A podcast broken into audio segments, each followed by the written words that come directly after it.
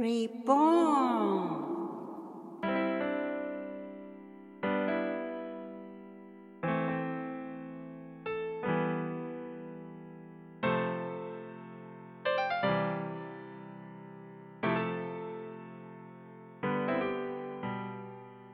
皆様こんにちは。リボーンの時間です。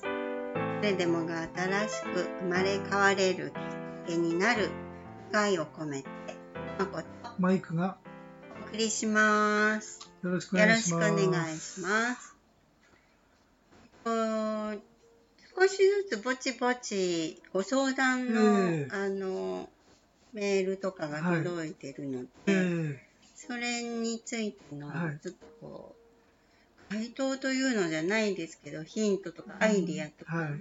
何かこうあげられることができればいいなっていうことで、こん。な角度からね。そうですね。でメールでお返事したりっていう、あの、ことはするんですけど、個人情報もやっぱりあるので、はい。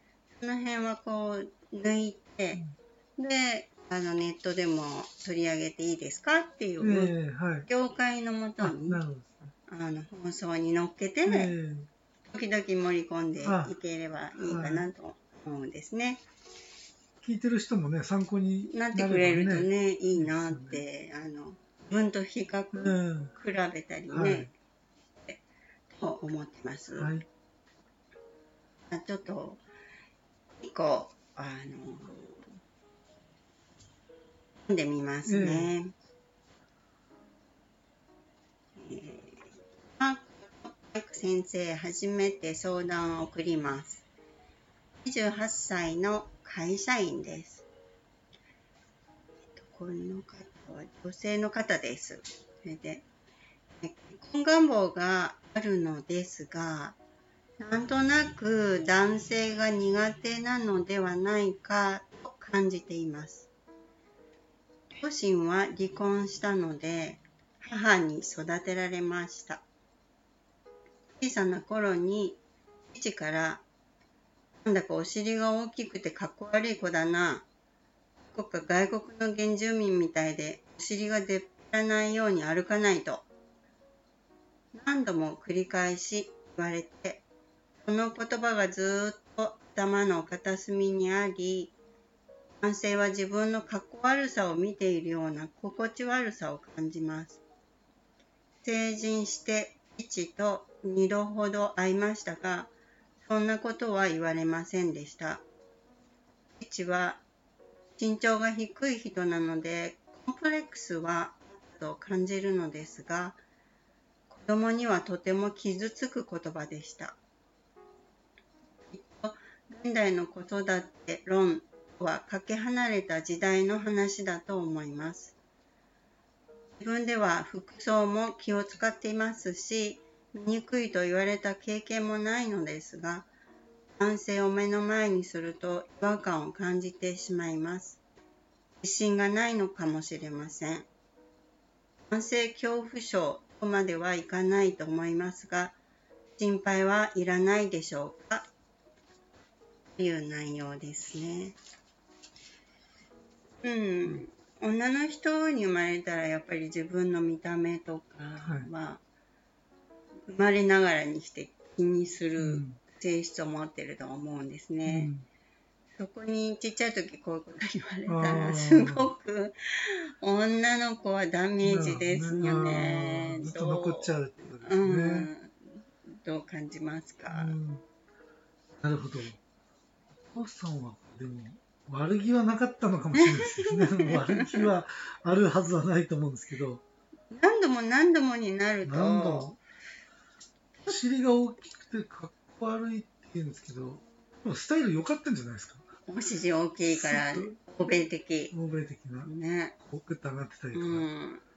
で自分、そのお父さんの方が逆おに背が父さんの方のコンプレックスで。が娘さん、お嬢さんの方がこうスタイルがかっこよかったから、なんかちょっとこういじりたくなったのかもしれないですそう。いうのありますよね、人そうで間ってね。すね。自然に言うなんかこう自分が抱えてるコンプレックスをこう他のものにすり替えちゃうとか、だからね、やっぱりあの、ちっちゃい時かっこ酷なんですよね。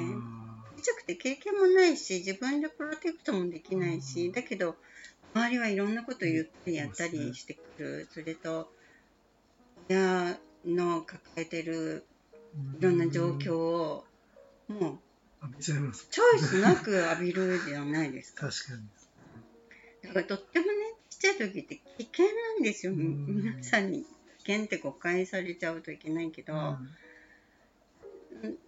精神的な健康的な部分から言うとすごい危険なんですよね。なるほどね。その時に人間の基本がまたこう出来上がっていったりするじゃないですうんか。過酷なところにこういう言葉をこう、まあ、違う言葉にしてもね、いろいろ自分に対してのこうあれ？あんまりよく思われてないんじゃないかとかってこうポジティブじゃないものがこう重なると、うん。うんやっぱりすごいダメージを受けますよね。で、あの、他の方からはそんな言葉は出てないですし、んな、服装もね、気を使ってらっしゃったり使ってらっね。しゃるじゃないですか。誰にも言われたことはないということなんで、多分、全く気にしなくていいんですよね、本当はね。自分の中での問題っていうことですね。そうですね。自分が作ってしまうと、自分にやっぱりネガティブなものをこう自分で投げかけちゃったりしますよね。うんあ、こうなんじゃないかなってね。感じちゃうのは損ですね。もったいないですよね。もったいないですね。ねいろいろ人が持ってくる。まあ親は国じゃないかもしれないけど、いろいろ人が持ってくるから、ストレス要素とかも、いいものも持ってきてくれるかもしれないけど、うんそうですね。なるほど。違和感を感じてしまうんですもんね。お父さん罪ですね。罪ですようん。変なこと言っちゃいましたよ。そうですうね。ん、やっぱり、欧米なんかアメリカがもう、本当に褒めちぎりますよ。うん。なるもう本当にこの清志郎素晴らしいよ。あなたは本当に将来いいお母さんになるよとか、もう女性としてすごいあの素敵なあの体型なんだから、それをもうプラウドしてっていう、すごいこう、セルフエスティームやっぱり、んいい日本語でなんて言うんだろう。あの自分に対しての意識とっても高くなりますよ。感みたいなう感ん、じですね。そうそうそうそう。なので、では、じゃあ今からどうするかっていう話ですよね。うんだから自。分でね、うん自分で克服するしかないですか。うん。荒れていくしかないですァッションをこう選ぶときとか、ワクワクするじゃないですか。自分がこれを着たらどういう風になるのかとか、そういうワクワク感っていうのは自分をこうよく引き立たせるっていう、その意識の表れだから、ええもう思いっきりウキウキして、あの、素敵に自分がなる洋服を考えたり、洋服だけじゃなくたっていい本を読んだり、うん。レクチャーを受けたり、自分っていうそのツボ？うん。ツボをこう本当に欠けてたものがあるんだったら、うそれをこう何欠けてるところをこ埋うめていく埋めてフィットして、ピカピカのツボにていくようなそれって自分しかできないことだから、うん。うん。自分のワクワク要素をどんどんどんどんこうどんどん取り入れて取り入れていくっていうことですかうん、ね。そうするとやっぱりいろんなことに集中したり夢中になってる人はやっぱり魅力的ですよね。なるほどう。ん、そこに惹かれてくれる自然にこうそう。人ねいると思うし、あのこの人のやっぱり苦手意識っていうのはすごい理解できますよね。やっぱりこう性としては全然違う別の存在だから、ぱりこう自分をどう見てるのかって基基礎は父親がこう思い出されてしまう。でもお父さんの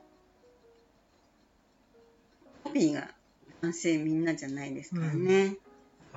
いろんな人いますよみんなね。違う。違いますよね。ねだから自分のワクワクをどんどんどんどん増やして、そうそうですするね。と自然に好きなことやるとかね。この方にあの興味を持ってくれる人が寄ってくると。うんうんうんうんうん。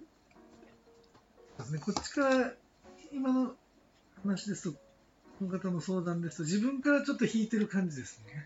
そうなのかもしれないですだから、ね。寄ってくれる分にはね、うん。あれですよね。どんどんチャレンジしてもらったらそうですね。好きなことをしていくうちにもっと自信も出るでしょうし、ただお父さんから言われた言葉なんていうのは本当になんかちょっと